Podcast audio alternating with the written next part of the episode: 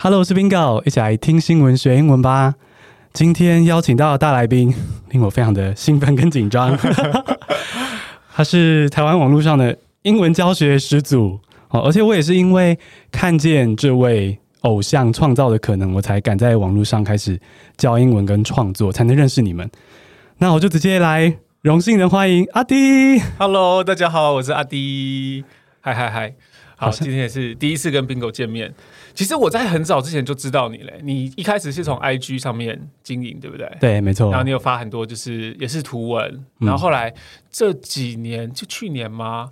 开始，然后有看到说，哦，你有在做 Podcast。然后后来就是看到邀约信，然后说，哎，来来聊聊看，对，一起来上这个访问。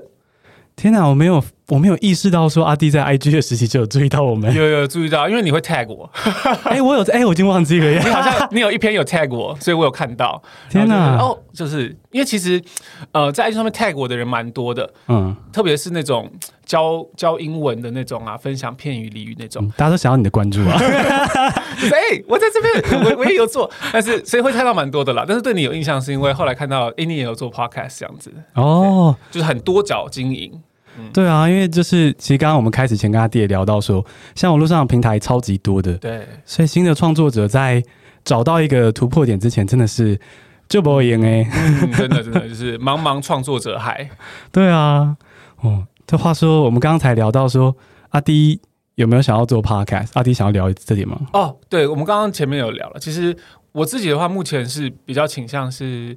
去参加别人的 podcast，就是去客串这样，因为对我来说，它是蛮新的平台，所以透过这个方式，我可以接触到新的听众。但是如果要我整个开始经营一个新的 podcast 的话，呃，目前还没有这个打算，因为我现在工作其实到一个阶段，然后我比较多的时间会希望经营自己的生活，所以我现在工作跟生活划分的蛮清楚的。然后我自己觉得啦，我我现在的工作，like I have my hands full，所以我。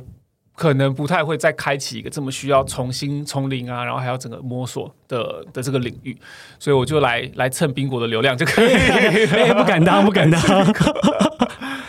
我觉得虽然大家一定认识阿 D，，可是身为主持人，我还是要简单的推销一下。嗯，就阿 D 是当然就是英文教学 YouTuber 第一把交椅。那它有主频道之外，现在还有一个叫做阿迪日常对的频道。对，阿迪想要简单介绍一下吗？呃，对，阿迪英文的话，它是在二零一五年开始的频道。那我算是台湾第一个就是以这个模式教教英文的频道。那在呃，在过去这几年下来，累积了就是两百两百六十万个订阅者。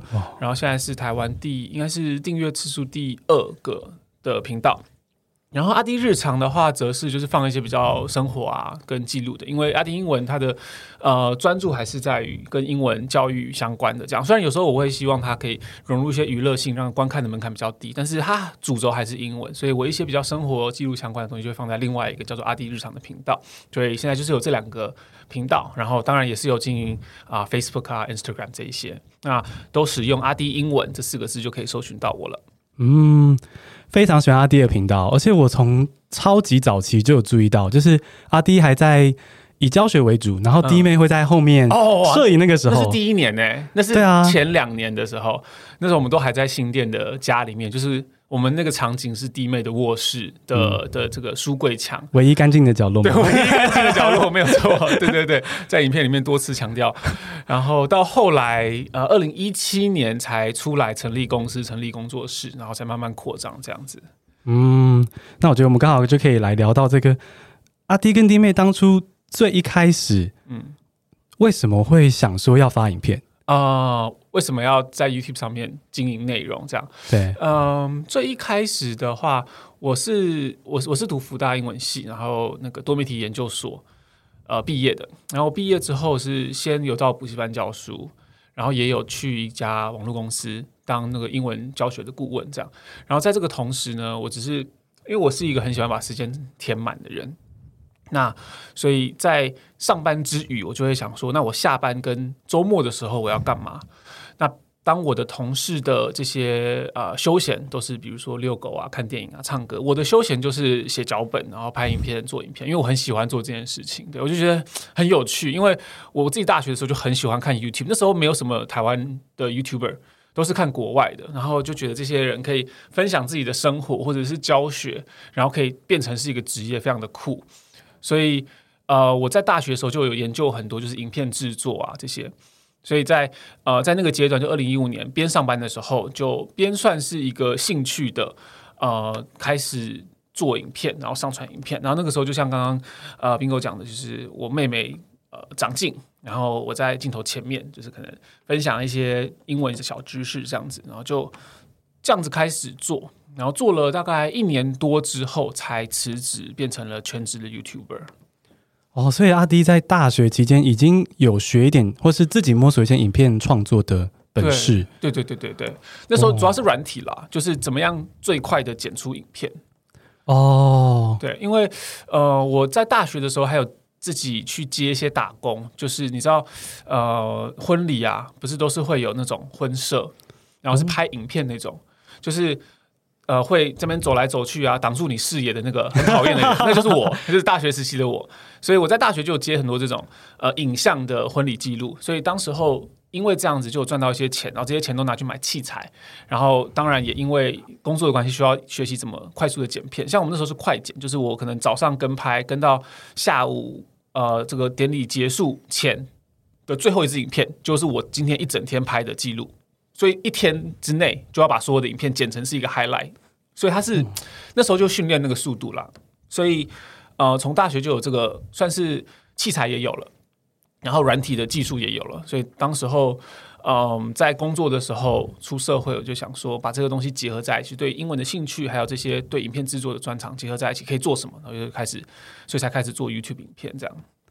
哇！所以当初被阿迪拍摄新人，不知道自己有多幸运。我不知道，我我跟你讲，我其实拍摄那时候拍摄的实力还蛮差的，真的假的？对，因为都还在摸索，那时候还大学生嘛，对啊，很多器材还不熟，有时候很容易失焦啊什么之类的。但是我觉得都是很好的。就是路都不会白走了，回头看会觉得说，哎，还好有那个时期的磨练，让我在刚开始成为 YouTuber 的时候，我其实在器材上面是比一般人好很多的。然后在比如说剪辑的速效率啊，这上面都是好很多，所以我可以边工作的时候，嗯，还可以每每个礼拜都上传影片。哦，天哪！边工作每个礼拜上传影片，对对对对，啊、哦，这个故事还蛮感人的，因为其实你一开始就。应该是因为兴趣驱使，所以就已经累积了很多这个硬底子。对对，没错没错。嗯嗯嗯。哇，那这样子就会好奇说，因为刚刚阿滴提到说你是先边工作边拍嘛？对。那是什么点让你觉得说可以全职了？对啊，或是比如说是几万吗？还是什么事件？懂懂懂。那我记得那时候二零一六年的，我想想，二零一六年三月的时候，我成为全职 YouTuber。然后那个阶段是我达到十万订阅的时候，所以我其实是做到二零一六、二零一五年年底，等于是我的全职工作做了一年。然后我就那时候在想说，我要不要跳出来做就是全职的 YouTuber？但那时候的考量真的单纯是觉得那个比较好玩，就是全职 YouTuber 比较好玩，然后比较自由嘛。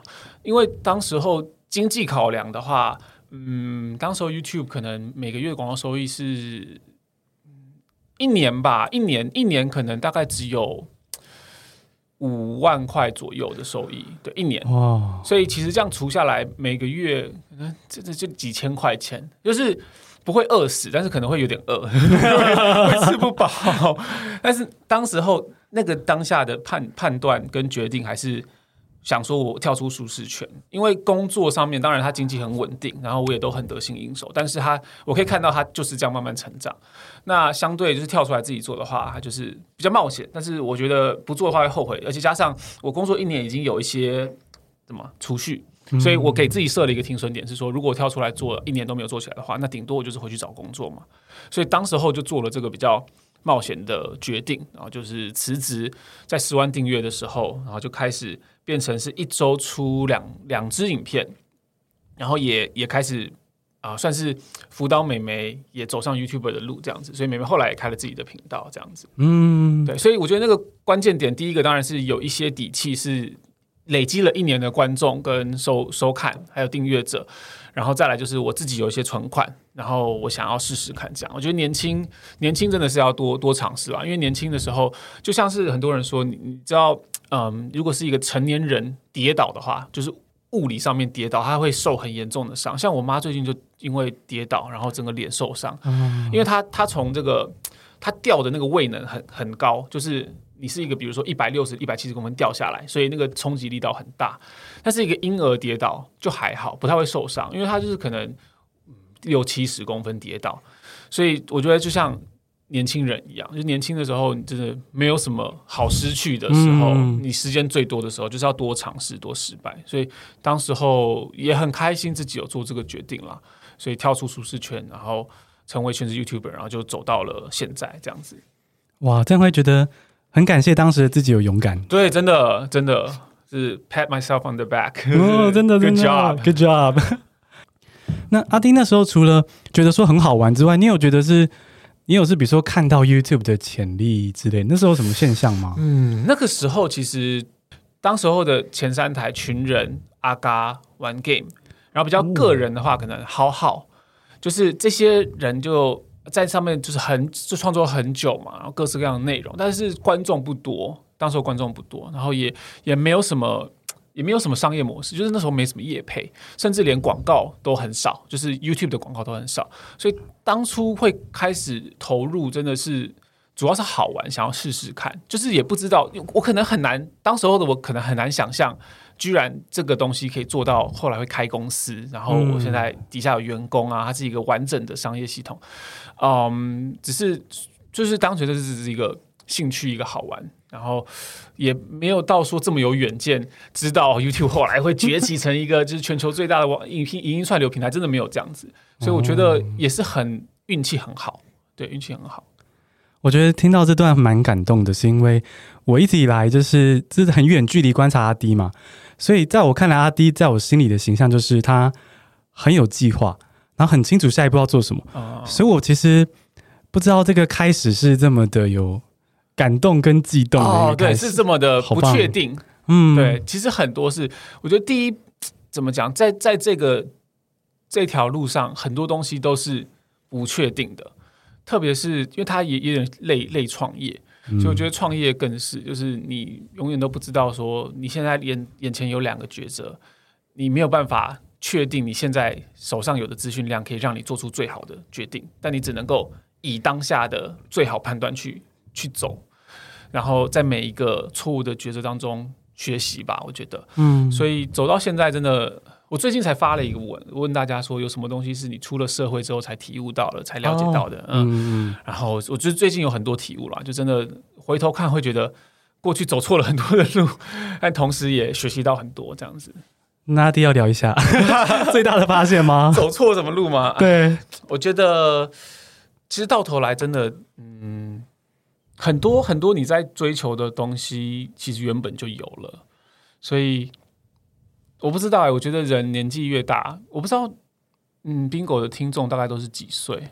嗯，到从二十到四十，蛮平均的。二十到四十嘛，嗯、我觉得年纪越大，因为我现在快三十二了，嗯，然后我觉得年纪越大的时候，会越体会到就是时间跟健康的重要性，所以我刚刚才会讲说，就是我工作跟生活，我现在。蛮多重心摆在生活，对，就是回头看会觉得，可能这个这个职业会让人很很急躁，嗯，也会一直想要跟上，嗯、一直想要创新，然后要每一个礼拜都更新内容嘛，所以它是有一个呃一直在的压力，然后你可能工作的时候也也焦虑，然后你休息的时候更焦虑。所以在在这个循环当中，我觉得很容易会养成一些不好的身心习惯。所以，我觉得它是有一个词叫 mental hygiene，就是你有没有好好的对你的身心状况有了解跟有照顾。所以，我觉得 self care 还蛮重要的。那现在的话，回头看，真的会觉得说啊，这个当然有很好的成绩，但是我可能会希望过去自己更更照顾我的健康，然后现在就不会这么要要花更多力气想要把健康找回来。所以自己，我觉得这个是可能。在自媒体的工作者都会有的一个一个通病吧，嗯，对，因为在这个 social media 的环境当中，很容易会收到很多 toxic，或者是收到一些就是网络上面舆论的的压力啊，或者是内容创作就是灵感枯竭这些压力。我觉得这些压力可能是比较传统的工作比较少见的。对，所以在过程当中真的要好好照顾自己。深有同感，因为呢，最近在 Apple Podcast 上面排行爬的比较高之后，我发现好像就你被注意到之后，就有人来骂你啊、呃，一定的，一定的。对，然后呢，真的是会觉得很生气，而且有的人他其实是状况外的在骂你，呃、就他不知道你在做什么，然后就骂你的频道为什么是这样设计的。对对对对对。所以我觉得。阿弟刚刚说到说，你觉得自己过去好像对自己有点太就 too hard to yourself，对对对对，太严格了。那你觉得你会怎么给现在很多创作者正在起步？嗯，你觉得他们在这个过程中要注意怎么怎么样去维持这个健康？嗯我觉得这很难讲哎，因为如果你在崛起阶段的时候没有那样子拼了命的爬，你可能真的就是你不会爬到一个需要注意身心健康的的的地步。哦，所以它有点矛盾，你知道吗？就是如果你没有那么努力、那么拼命的做的话，你可能不会到这个阶段，那你就不会有这个问题了。但是你你只有这样做才会有这个阶段，所以你在这个阶段的时候，你就要回头去想这些问题。啊，所以我不太确定这个可以怎么回答，但可能我我觉得现在是。嗯，越来越多人是在提倡这个呃，general like mindfulness，right？general well-being，mental well-being。嗯，啊、呃，这个不只是我们这一行的工作者，可能越来越多人，不管是什么样子的工作，不管他们的压力来源多多元化，就是我们要其实留一点时间给自己。嗯，我觉得这个是大家都可以学习的。嗯，所以不管你在哪个阶段，就是都可以去去多了解这方面的讯息，然后。多把自己的 mental hygiene 放在一个优先的位置上面。哦，所以我可以这样说吗？阿弟意思是说，其实不管你是什么工作，都是有要打拼的阶段。对，但不管怎样，你要留一点点时间给自己。对对对对对。哦，就这是蛮重要的。好，我也会记得，因为我觉得真的是像阿弟说，很患得患失。哎，对，患得患失。数据上去的时候，就担心他什么时候会下来。嗯嗯。然后在下面的时候，就不用说了，就是 难过。对。就怎么样都会，所以嗯，真的是，但我不太确定这这段对听众会不会能够感同身受。嗯、我觉得这比较像是同业的人才可以体会到，哦、才会有同感的。嗯、但是我现在就是对于设目标这件事情会比较 lenient，会比较对自己比较仁慈一点，就是会觉得啊、呃，我我有一个算是一个现在新的 motto，就是 celebrate small victories，就是有小的成就也要给自己很大的鼓励。哦、嗯，对。哦，刚有刚那个阿迪提到说，这个会不会对于不是创作者的听众没有同感？我觉得应该还是可以啦，嗯，因为他们也是会有什么业绩压力嘛，哦，相信他们也可以一样，就是有小庆小胜利的时候，也要为自己喝彩一下，庆祝一下。嗯、哦，那阿弟刚提到这个创作者路上的艰辛，嗯，然后我有注意到阿弟最近有回去，算是回去补习班教书嘛，对对对对，开心英文嘛，没错没错，对阿弟有。算是投阿弟要介绍一下吗？对对对，补习班。哎呦，一直给我业配的时间嘞，是不是？因为阿弟来，我太开心了，太爽了吧！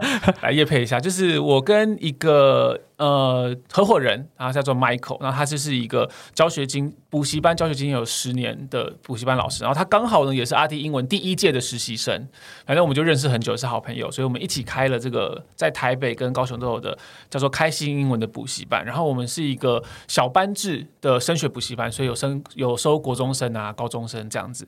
然后我们教学的方式的话，是我们虽然也会教到一些可能在这个叫呃学校里面的进度，但是我们的课程有三分之一的时间是会来练口说的。所以在这个补习班当中，因为小班制的关系，所以都会有一对一可以练习口说，然后还有听力的机会。那我自己去教的部分，就是我会去带一些口说活动。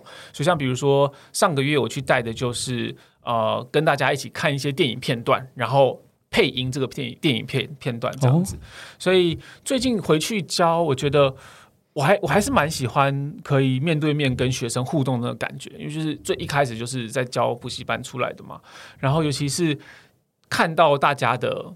回馈，但我我觉得还是会有比较热闹的班，跟比较有点害羞的班。啊，对对对，害羞的班的话，当然就是尽量带。但是热闹的班的时候，真的会整个进入到那个氛围，大家都在讲英文啊，然后尤其是会围绕在很好玩的游戏或者是活动上面，所以看到这些学生们的回馈，跟看到他们的进步，都是还蛮有成就感的一件事情。比起嗯，比起做影片，然后就只就是留言回馈来说，那个是更。更直接的看到大家的进步，所以我觉得实体教学还是有它的它的魅力在。嗯，哦，所以阿滴最近回去面对面教学，感觉到是那种算是人跟人之间的能量。对对对，这个能量，这个能量很多时候说真的，你你透过只是透过网络创作比较，它比较算隔了一层，嗯、但是实际上见面然后教学互动，它就是你可以直接感受的的能量，我觉得是比较强烈的。所以我现在就是每个月都会回去上，就是我们国一、国二、国三、高一、高高三，就总共六个班。所以我就是每个月这六个班都会去一次，就去带一次口说的活动这样子。哦，每个月见到他第一次，对对对对，那还不错哦。他们每对我们的学生就每个月会看到我一次，然后跟他们带这种比较特别的口说活动。哦哦，因为看贴文以为是那种就只回去几次，哦，没有没有，原来蛮频繁的呀。对我蛮频繁的，对，每个月都会交一次。像我们呃四四个月吧，现在四月，四月的主题的话就是电动。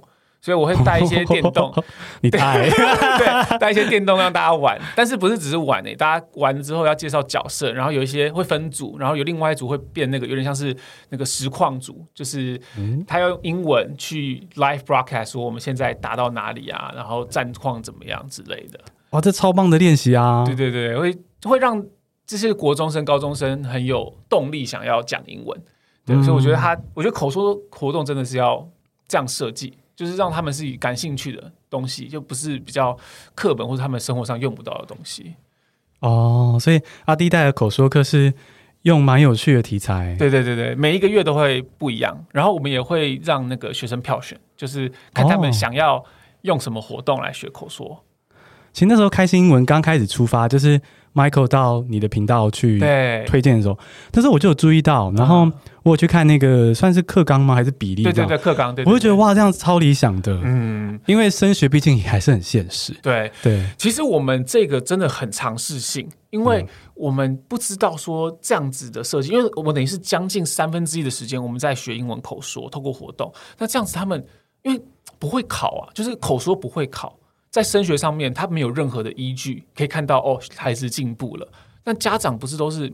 比较会偏向说我要看到成绩的进步嘛，所以我们当时候虽然说我们知道这样子的教法很理想，然后也真的是可以学习到真实的英文，而不只是成绩上面的进步，但是我们不知道有没有家长会会买单，就有没有家长会愿意这样子投资。嗯，结果到，而且我们还经历过一个，是因为我们过去一年这样经营，刚好遇上了那个 coronavirus，所以。家长会更不愿意让小朋友去上实体的课，所以我们一开始经营其实真的还蛮辛苦的，就是没有太多学生，但我们还是很努力的，就是就是该教的，然后该带的活动都没有少带。然后很开心的是，呃，我们因为刚好一年结束了嘛，我们很多现在毕业的学生，他们的成绩都有很大幅度的进步，有一些就是可能六十几分会考六十几分进来的，然后到高中的时候，他们的那个段考什么都可以是。全班前几名，然后八九十八九十分，然后更更重要的是，他们对英文真的变得更有兴趣了。所以我觉得是还是回归到，我觉得所以为什么我会想说跟 Michael 开这补习班，就是因为这补习班的算是核心的理念跟我自己频道的理念是差不多的，就是希望是大家先对英文有兴趣之后，然后再 initiate 他的这个 learning process，他自己也有自学的空间，他自己就算是没有在我们这边，他自己一个人，他也可以找到很多在英文上面进步的方式。哦，我非常同意。嗯，就是我很希望说，台湾的补习班真的也可以往开心英文的方向走。刚刚说到嘛，这没有业配，是我真心的感觉。因为我自己，我只有自己的经验可以来看这件事。但是我自己在高中的时候也是比较那种升学主义的学法。我就在台湾长大，就背背背背背这样。然后到台大外文系之后，就被同学就是吊打，然后觉得自己不行，才开始。去接触一些，比如说新闻啊、电影啊、电动这些英文，嗯嗯嗯，然后反而是在接触这些英文，身为就变成生活的语言之后，嗯，我多年后为了频道再回去写考题的时候，就会发现，其实只要你有这个能力的时候，回去写考题是很顺的。没错，没错，就是你你没有为了比如说解题技巧或者是考题去做准备，但是你英文程度有一定的，就是一定的所有人在的时候，你回去是算是。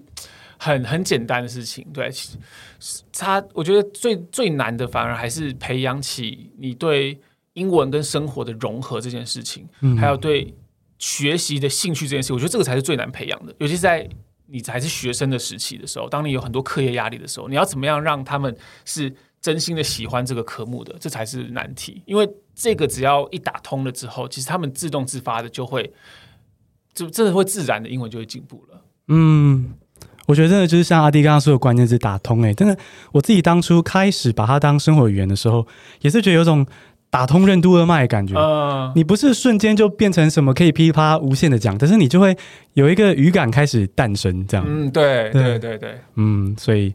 推荐大家，糟糕，搞堂夜配哦，没有没有夜配。那话说，阿弟刚刚提到这个英文是生活语言这件事啊，嗯嗯嗯，想要聊聊阿弟以前小时候在新加坡学英文这件事。嗯嗯嗯，阿弟是多小到新加坡啊？我是小二的时候去，然后读到小六回来。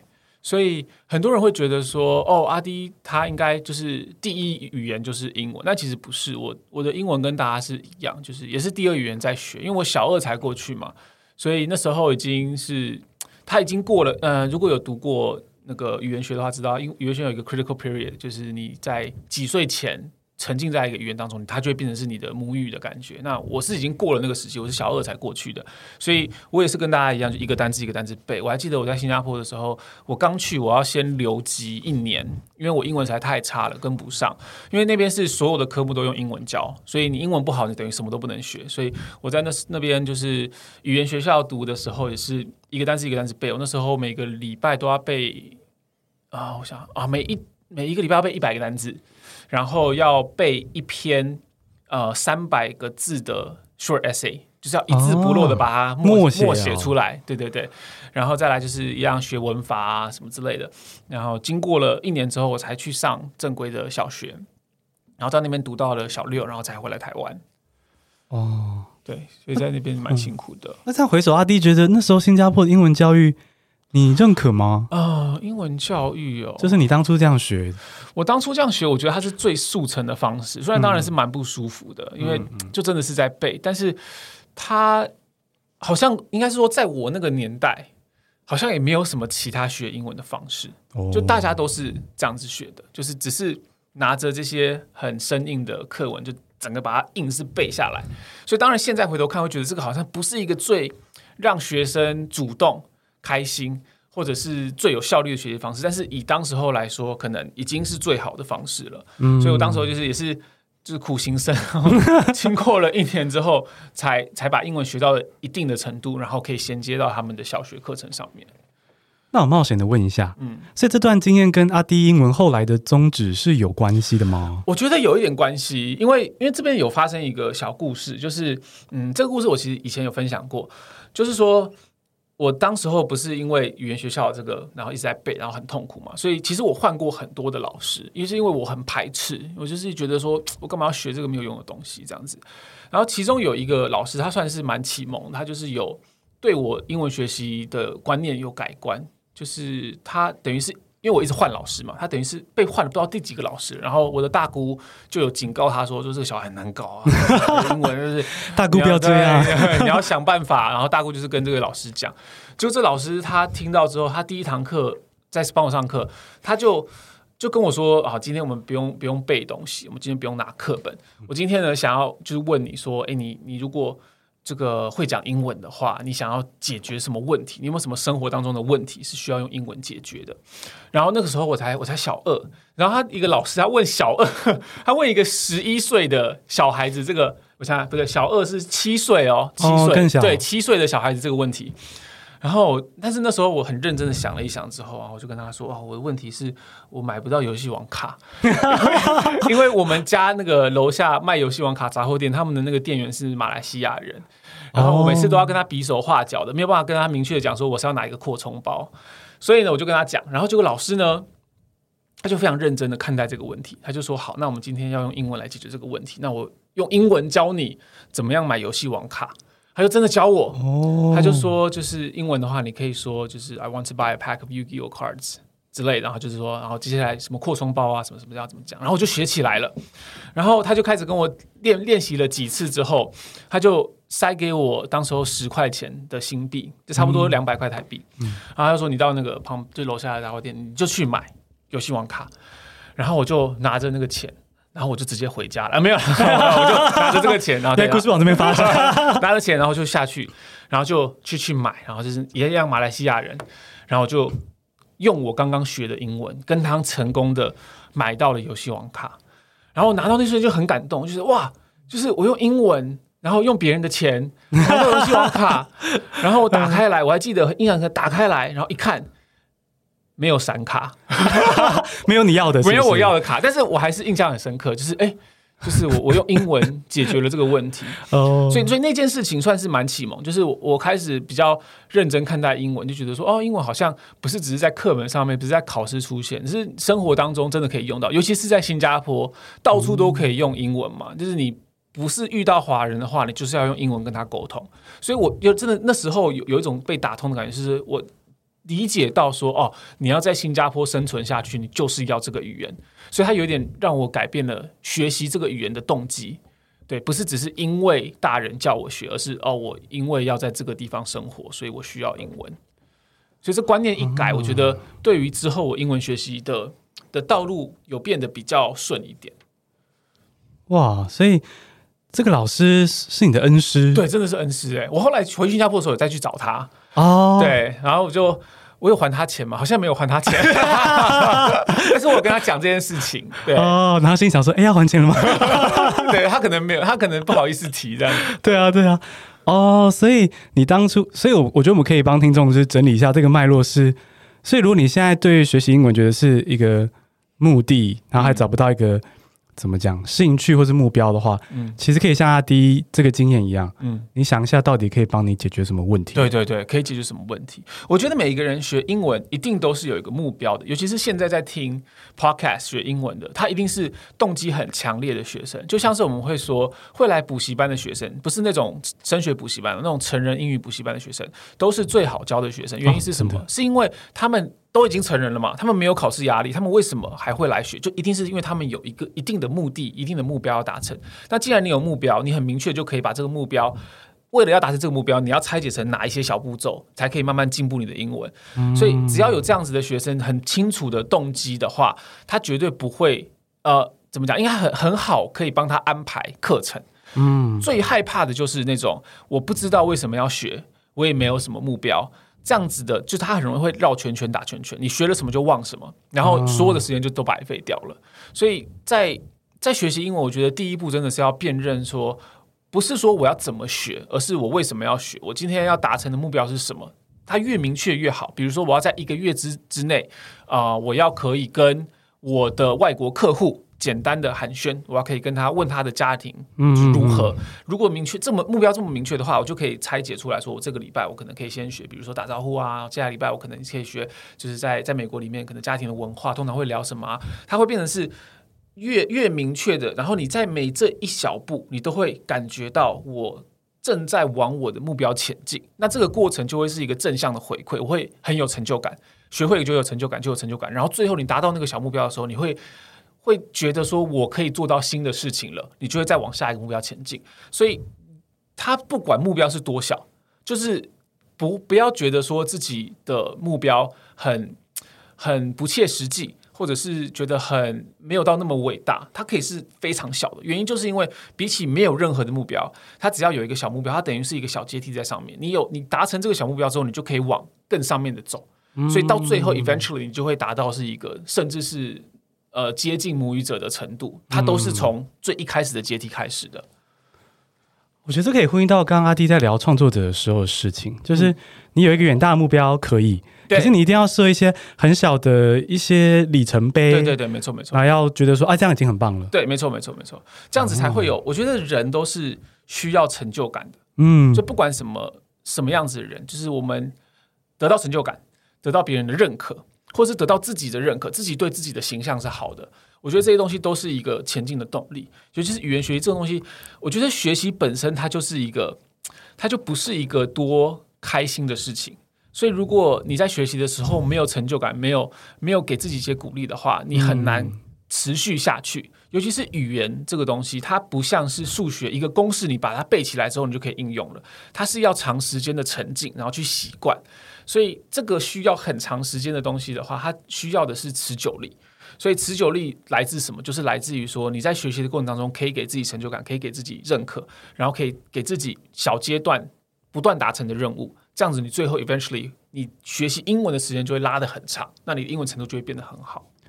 好喜欢这段。我最近在帮一个工程师学生，就是视讯家教，然后他是很棒、很认真的学生，像阿弟刚刚说的那种，很有动机。嗯，可他最近刚突破的一个关卡就是。他原本就像阿弟说的，他会因为工程师嘛，所以他是那种数学跟 coding 脑很好，嗯，然后他就会很容易觉得说，我可不可以给他一个有点像类似公式的东西，嗯、可以去解决很多文法问题这样，嗯嗯、然后就会跟他说阿弟一样的话，就是说这整件事它其实不是科目，虽然它被放成科目了，对，可是它本质是语言，没错，没错，对，所以你真的就要找喜欢的东西，对，然后挑喜欢的读本或是喜欢的 YouTube 频道，对，这样一直看下去。因为我觉我觉得这个可以再深入讨论一个，是语言它是什么？它的本质是什么？语言的本质是人跟人之间的沟通。那人是会不断改变的，文化也会改变，语言也因为历史的关系有很多的流动。所以语言为什么会有这么多不规则的存在？就是因为它的轨迹是这样子的。所以你没有办法去期待说，为什么语言这么难？为什么这么多例外？为什么动词要分态？这些东西就是你你很难怪现在的人，你要怪就是要怪过去那些古人跟他们语语言使用的习惯。所以。在文法上面，可能的确也有比较公式化的，像比如说好了，条件句，它就是一个非常公式化、很明确，你学一次之后，你就可以，它就不会再改变的，也是有这种条，也是有这种文法规则的。但是大多数的东西，像比如说介系词，你要说这些介系词片语，为什么哦，你在这边是这个意思，在另外一边就是另外一个意思，它就是惯用，大家就是这样子用。所以它需要的是什么？它不需要你死背它，它需要你习惯它，你就是要不断的听到这个用法，听到你觉得哦，大家就是这样子讲的。到这个时候，它就会变成是我们所谓的语感。嗯，你不这样子讲，你会觉得好像怪怪的。对，所以语言真的是需要像我刚刚讲的一段长时间的沉浸，然后你才会觉得你不是在死背它，而是你习惯了它。我很喜欢刚刚阿迪说的这些英文学习的概念，我觉得跟我的想法很接近。嗯，然后想要听听看，那如果是阿滴。自己阿弟有很多教学的想法。那阿弟自己现在从新加坡回来之后，对，台湾是个中文的环境啊，是。你怎么去维持自己的英文能力？嗯嗯嗯，这个也是还蛮重要的一题，因为英文就对我们来说，我们都是第二语言的学习者嘛，英文都是我们的第二语言，所以。呃，我们很常用母语的时候，其实我们的思考都会是用中文思考的。那很多英文的东西就慢慢的流失，就是你的反应时间要很长。像对我来说的话，我觉得英文的可能阅读啊、写作啊、听力都没什么影响。但是英文的口说，我必须老实讲，真的是有影响，是有退步的，因为真的就不常说了。所以对我来讲，就是自学算是还蛮重要的一环。所以如果是以我的话，我自己会做一些那个 shadowing 的练习。就是我会拿一些美国的可能演讲的片段，然后我就花个半个小时，然后他他讲一句，我讲一句，然后就是去模仿他的口音啊，跟他的语调、节奏等等的，去，因为我知道我口说的部分是需要加强的。然后我甚至还有去上，就是那种呃，跟母语母语者老师就是上口说课，就聊天，可能一个嗯嗯嗯嗯一两个礼拜可能一次啊，就是上上一堂课。所以我现在还是会自己还是会这样子的进修。那这是因为我自知，当然第一个这是我的职业，这是我的工作嘛，所以我必须要保持在一定的水准。然后第二个是我觉得，呃，我知道自己是在自自己是会退步的，所以我必须要做保养。所以连我都需要这样子了，更何况是就是可能不是读英文系的啊，然后职业不是英文的各位，大家真的是要对于英文不是觉得说哦到一个程度就好了，而是他是必须要嗯一直一直要去保养，一直要去。复习的东西，然后我这边想要讲一个一个概念是，呃，因为每一个人的状况可能不一样，你自己退步的项目可能不一样，所以也没有办法很明确的，就是讲说，哦，大家都用这个方式就好。但是有个概念，概念就是，呃，叫做 have more experiences in English，就是你你要有更多的生活经历是要用英文去体验的。因为对于台湾的学习者来说，最大的问题通常都是一个呃中文化的思考或者是翻译。所以我在想说要讲什么英文的时候，我就先想说我们做中文应该是这样讲，所以我英文就这样说。像比如说 turn off the lights，我们可能会说 close the lights，因为英中文是讲关灯嘛。对。呃，或者是就是吃药，我们可能会说 eat the medicine，但是其实英文的话应该说 take take medicine。嗯。Um, 所以这些东西都是源自于我们的生活环境跟我们的思考习惯，就是中文为出发点，然后英文变成是一个翻译的附属。嗯，但是 having more experiences in English，它的意思是说，我的第一手经验就是用英文去体验这件事情的。所以我很喜欢举一个例子，就是当你的这个脚，比如说踩到乐高或者踢到这个桌角的时候，嗯、你的第一直觉发出来的声音会是什么？啊，可是干之类的，这是中文嘛？因为我们就是习惯用中文体验。但是呢，这时候如果你看很多影集，或是你看很多就是国外的人对这件事情的反应的时候，你可能第一个直觉冒出来可能是 shit，嗯，或者是其他的英文的脏话。对，所以这个是一个很直白，它是一个它是一个 reflex。所以当你有越多的经验是第一手的，透过英文来去取得的时候，你之后在类似的情况的时候，你就会第一手的想到这个英文，而不是中文再翻译过去变二手的。嗯，所以 having more experiences in English 包含你听的东西，包含你看的东西，包括你在讲的东西都是。所以对我来说，我也会呃刻意的去多摄取第一手的英文消息，而不是看别人的可能转译的东西。嗯，所以很多的网站我都是看英文的，可能我手机的设定也是英文的。我自己阅读的文章也是第一手英文的，然后可能听的东西啊，我就是会听母语者母语者讲讲的，比如说母语者的 podcast 或者母语者他们这些 YouTuber 他们讲他们所上传的内容等等的，所以我觉得这个是每个人可以去 curate 说我自己能够呃摄取到什么样子 first hand first hand English experience，因为除了要是英文之外，还要符合你自己的 level，所以你要怎么样是。属于你你自己的那个 I plus one 嘛，你自己的程度再高一点，再难一点点的这种素材，你要去找到，然后去，而且再加上还要自己有兴趣，所以我觉得在找素材这方面，嗯、自学啦，在找素材这方面反而是需最需要花时间的。嗯，好同意，完全没有套招哦，因为我的学生应该就很熟悉这件事。嗯，我每次会跟他们说，他们很喜欢依赖我说，我说要开始找阅读了 reading materials，然后他就说。好，那我会找一些，比如说工具书或什么，然后给 Bingo 看，这个可不可以？嗯，他就说没有没有，我们现在的目标是要找到你也感兴趣，对，然后你读得懂，比如说六七成、七八成，对对对，对对对。然后呢，可是他们真的会没有那个安全感，嗯，他们觉得他们没有那个资格去筛选，对。可是其实就是要由你去选，没错，你自己选出来才有意义啦，对啊。这筛选，嗯，素材对我来说一直以来都是三个面向，第一个是。程度，然后第二个是感兴趣度，然后第三个是取得的难易度，就这三个。这三个如果都有的话，就是就是真的是呃，你你找到你找到宝藏了。但是如果只有一个比较没有的话，我觉得还是 OK。就这三个只要有两个兼顾就可以了。就是比如说它符合你的程度，然后它很容易取得，但是你可能没有到那么有兴趣，但没关系，还是算是及格的。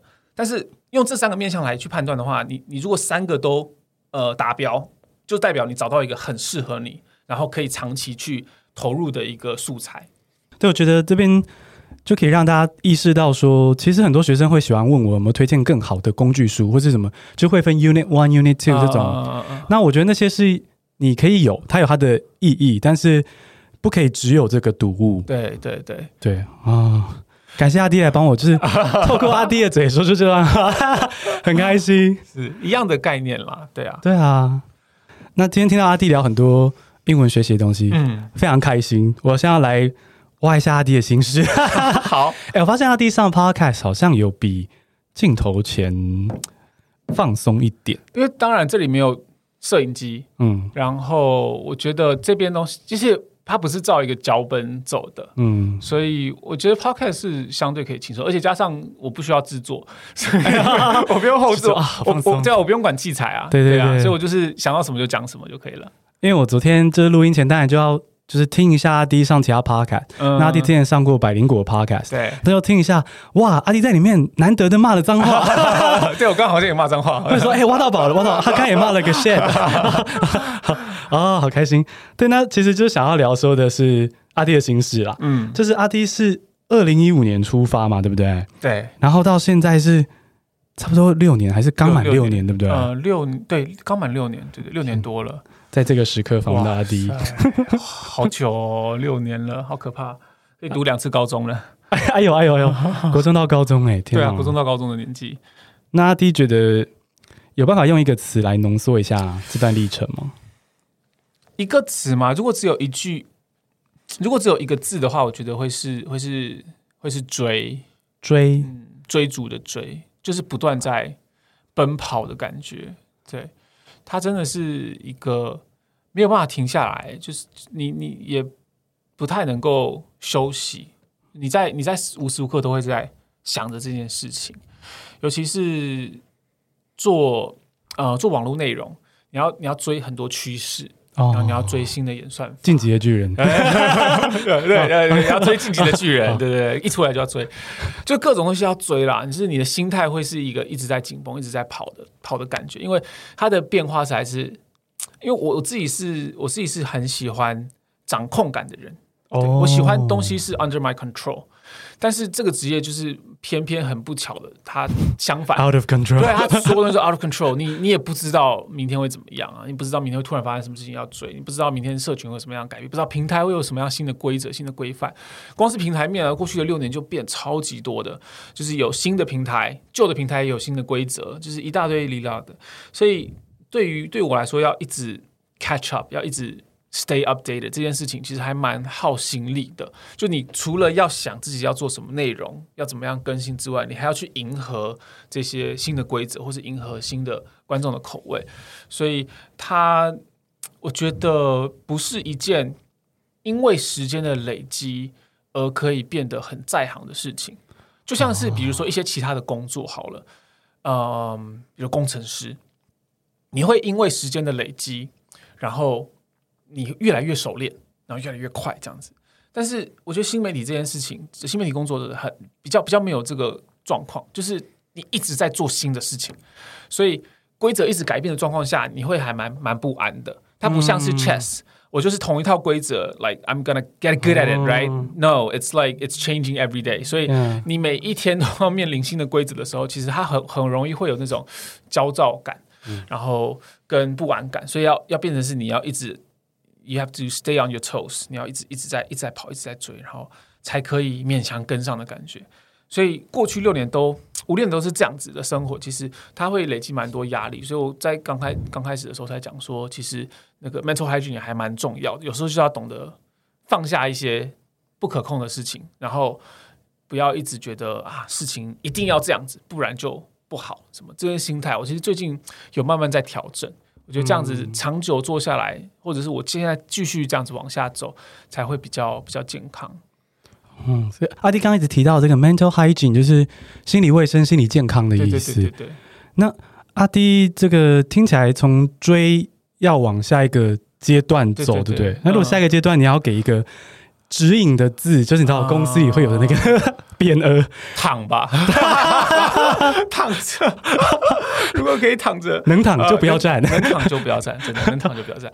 不知道哎，欸，如果是接下来的话，我我现在的生活的确，嗯，应该是说我从去年的，反正去年有发生一些事情，嗯，然后我的我自己的心态有很大的转变，真的是还蛮大的转变，所以我现在有很多事情都正在调整或者已经调整了，所以接下来往下走，我觉得。我的我的重心真的比较会是放在经营自己的生活，可能不一定是公众或者会公开给大家知道的，但就是私底下我我有蛮多自己想要做的事情，所以现在的的工作对我来说，应该是说我之前是对我的工作很热情，然后就是要一直冲啊什么的，但现在现在我比较视视为是说工作是我生活一部分，然后我热情的是是生活，而不只是。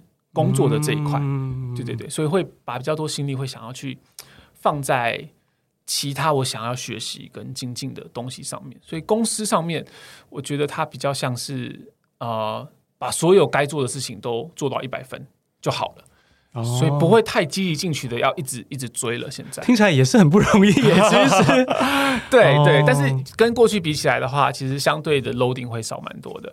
嗯哦，因为之前阿 D 可能是会甚至去试着往前推进，对对对对对对对，去去 new frontiers，所以我才刚刚回到那个第一个问题，会不会想要开 podcast 的的频道？就目前没有，就是因为我现在新的新的目标是这样子的关系。嗯，对，了解，半退休心态，但我觉得这样真的生活比较，我觉得反而比较有重心跟开心一点。对，就是尤其是因为工作的性质吧，工作性质就是很不稳定嘛。当你一切都压在这上面的时候，你的心情可能真的会就完全是随着这个不可控的东西往上下摆荡。嗯，所以在生活当中找到更多的 anchor，anchor 这个锚，嗯，锚点，我觉得整整体整个人比较比较稳下来。嗯，对，我觉得阿迪说的这个 anchor 就是刚刚说到的这个保留时间给自己，对对，这个就是那些 anchor，对对，就是那些 anchor，对啊，嗯，他不一定是要什么东西都跟大家分享，我觉得，对啊，尤其是我其实有发现一个是有做阿迪日常之后，因为阿迪日常之前有一阵子。有好一阵子日更，每一天都有影片嘛。嗯，对。然后那个时候，将近是几乎每一个在生活当中做的事情都会拍成影片。对。然后那个好像后来又把它就是这样绑起来的时候，反而当你在做这件事情，然后没有拍影片的时候，你就会觉得，我就会觉得说啊，我自己是不是好像在偷懒？哦，天哪，这个罪恶感。对，所以等于是我在没有任何没有在拍片的时间，都会有一个。焦虑感是我现在是不是应该可以把这个拍成影片？所以我后来这样做就觉得好像不太健康。就是我只是吃个饭，我觉得这要不要拍成影片？我只是我打个电动，还是要不要拍成影片？我就是觉得好，就是自己的时间没有办法静下来，我觉得还蛮蛮本末倒置的。嗯，所以我到后来就是，所以日常频道后来会不继续日更，就是有影片才出，很大一部分原因是这个。就我想要把一些东西是切切给说。只只为了自己做的，不是为了说要拍影片怎么样子。哦，阿弟，我可以针对这点再问下去吗？好，这样我就发现，真的是在创作过程中不断不断的追，而且其实心态一直在变。对，因为我其实也有去听阿滴上 Mula 的直播，哦哦哦哦，然后那个是什么时候的事情？哦，那个应该是二零一九年哦，二零一九年，好像日常频道刚出发一阵子。对，没错没错。那时候我听到阿迪的心声是啊。你提到说，你觉得就是用 GoPro 把你原本在做的事记录下来，没错，这件事是很方便的，没错，对。可是其实，在后来做着做着，其实会有不同的感觉，对，没错，没错，没错，它是。嗯，我觉得他双面人啊，真的。就是当时候的我已经找到一个觉得，哎，我我当时想说，哎，一举两得啊，我也可以记录自己的生活啊，因为我觉得现在生活很宝贵，把它记录下来，未来可以来看，然后同时又可以做影片，然后观众们也可以看，然后就是蛮方便用 GoPro 拍，但是做到后来真的会有一种。就是会发生我刚刚讲的那些心理状况，嗯、就是当我没有在拍东西的时候，就会觉得这个是不是可以拍，然后就有那种焦虑感。我慢慢越来越严重的时候，我才发现说，呃，like this gotta stop，就是我可能必须要留时间，真的是给自己的，而不是就是不是说只有在工作的阿迪才是有价值的。对，就是这种感觉，就是我觉得它是一个自我价值的的的一个调整。嗯，因为这个心态如果继续这样下去的话，真的我觉得会有点扭曲。嗯，所以才适时的说，一定要留时间是强制给自己，就可能甚至是不碰网络，然后不碰社群媒体，然后就是一个自己独处的时间，然后也不拍影片。那那我要干嘛？那这个阶段这个时间的我要做什么，才会让我自己觉得我是有价值的？所以我觉得这个是我自己的一个课题啦。然后我嗯，过去这几个月就是有好好的面对，然后有有很多的调整。所以现我觉得现在的我跟当时候 Mula 采访的我的想法，应该真的是蛮截然不同的。我觉得我刚刚被那句话重击，有点鸡皮疙瘩。嗯、就是没在拍片的阿迪也是有价值的。对对对对对，我觉得这其实是很多人，就算没有拍片了，就是没在工作、没在赚钱、没在努力的你，没错，也是有价值的，是有价值的，对。我觉得这句话刚好可以帮我们说，就是阿弟要从追 到躺的那个，我 真的是躺吗？我刚只是开玩笑嘛，从追到走，要走好用走好了，从追到走，哦，太好了，对啊，比较比较散步的心态吧，我觉得散步就是呃，我还是在慢慢的前进，但是我有时间可以看一下旁边有什么东西，对，而不是一直冒着大汗，然后这样子跑啊，不知道跑向哪里。但我觉得，但是我必须要声明是说，每一个人的人生一定都是有自己的不同的阶段。像是我我刚刚讲这些话，我在年轻的时候一定也有听过比较老的人说过，但是我就是没有办法体会，我就是觉得我现在不冲，什么时候冲？嗯，所以，嗯、呃，如果有二十几岁的听众，对啊，你们现在想要冲，你们现在有本钱有青春，当然去做想要做的事情，当然就是要就是挥洒你们的汗水啊，然后不遗余力的去去追。但我只是在讲说到我现在这个人生的阶段，跟经历的这六年之后，我现在有一些心境上面的改变，然后可能可以给你们一些参考，这样子。所以其他地就是在该追的时候追了，对对对对，而且就是身体会告诉你说，哎，你差不多该走，用走的了，对对对。所以大家也看看看自己的状况啦。没错没错没错，也不要说有机会来了，那你就说，哎，我不要接，对 对，也是很可惜，对，这样也是很可惜的，没错没错。啊。太好，太感谢阿迪。不会在英文上跟心灵，因为阿迪是心灵导师 哎、欸。平常他平台好像看不到这层，比较不会分享这些啦。对啊，哦、对啊，很开心。对，今天哎，我们聊的蛮好，蛮开心的。耶！那阿迪最后最后有没有想要对 Bingo 的听众，嗯、哦，或真的是 Podcaster 新进创作者、嗯，任何人说些什么吗？说些什么？嗯、趁着这个管道。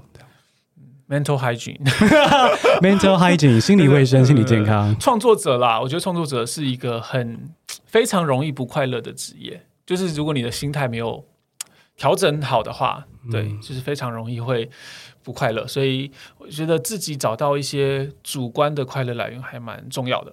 嗯，然后听众的话呢，就是继续听、继续收听这个频这个节目啊。Oh. 对，然后我觉得我我我自己的想法是，我觉得呃，Podcast 的听众跟可能 YouTube 的观众会看影片的观众，好像是不太一样的族群。就算是一样的族群，他们使用的情境也不同。哦，就他们会 consume video content 跟 consume audio content 的时间点跟 context 可能会不太一样。嗯，所以我觉得它是。就是现在内容越来越多嘛，我觉得其实还蛮造福大家的耳朵跟眼睛的。大家就是有很多很多的选择，哦，所以你有这么多的选择，这么多的 input，就是可以丰富你你自己的的生活跟人生嘛。所以就是有在听这个 podcast 的，当然就是要继续听，然后继续精进自己的英文。然后像我们刚刚节目里面有讲到的是，找到你自己的目标，确定目标之后呢，再把它拆解成小的步骤。你要怎么样透过这些小步骤得到成就感，才可以长时间的沉浸在这个语言当中，让你可以看到明显的进步。我觉得这个是每一个人呃最重要的功课，然后不要跟别人比较，就真的是